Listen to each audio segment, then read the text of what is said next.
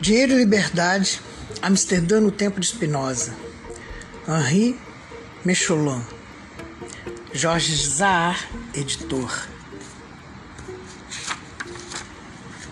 1990.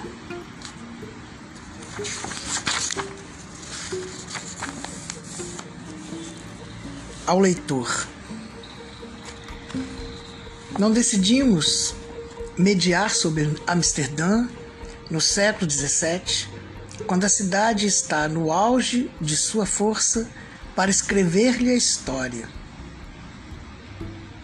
Os desenvolvimentos históricos relatados, como no primeiro capítulo deste ensaio, são necessários à compreensão de acontecimentos mais ou menos conhecidos que têm como único objetivo servir ao nosso propósito, mostrar o laço ambíguo que se estabeleceu entre o dinheiro e a liberdade em um lugar e um tempo e refletir sobre as consequências deste laço.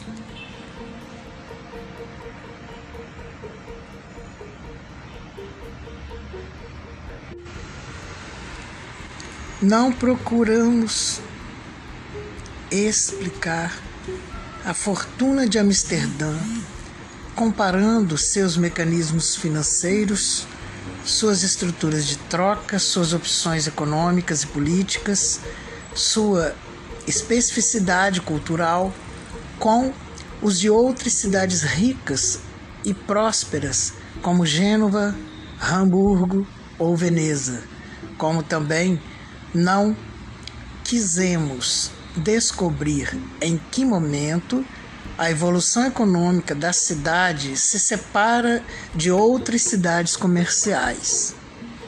Assim, investigar por que Amsterdã se tornou rica e livre, enquanto outras cidades só conheceram a riqueza sem a liberdade, não é a finalidade desta obra. Também não nos interessamos pela situação da cidade no século XVIII, quando perde sua hegemonia.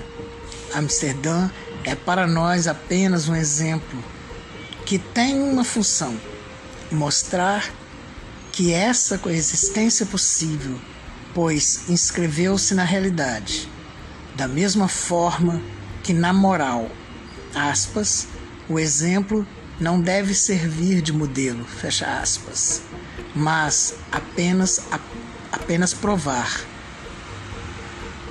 Como diz Kant, que aquilo que está de acordo com o dever é praticável.